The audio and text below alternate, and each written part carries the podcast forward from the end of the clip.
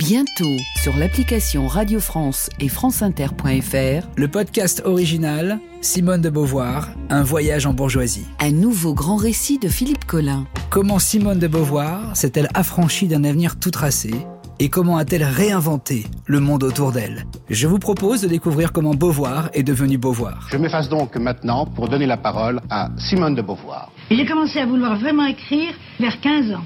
Je voulais écrire pour retenir quelque chose de la vie, mais c'était primordial chez moi vivre. Dans cette série inédite, nous analyserons son itinéraire audacieux qui fut un long périple pour conquérir sa liberté. Une épopée du XXe siècle. J'aime beaucoup, moi, les détails qui sont donnés presque involontairement.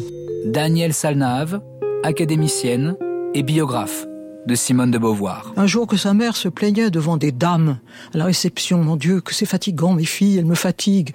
Les élever, c'est fatigant. Et Simone de Beauvoir lui dit, mais maman, ce n'est pas vous qui nous élevez, c'est Louise. Ce qui était vrai. Et quelques-unes des anecdotes qu'elle raconte sont très drôles. Une autre fois, une autre dame lui tâte les mollets. Ce qu'on n'ose plus faire maintenant, on tripote pas les enfants comme ça, mais on le faisait pour montrer qu'on le trouvait charmant. Elle est furieuse et elle éclate, elle se roule de, colère, se roule par terre. Elle est fière d'exposer ses colères. Parce que la colère, pour un enfant de 3 ans, c'est ce que sera le deuxième sexe pour une femme de 40 ans.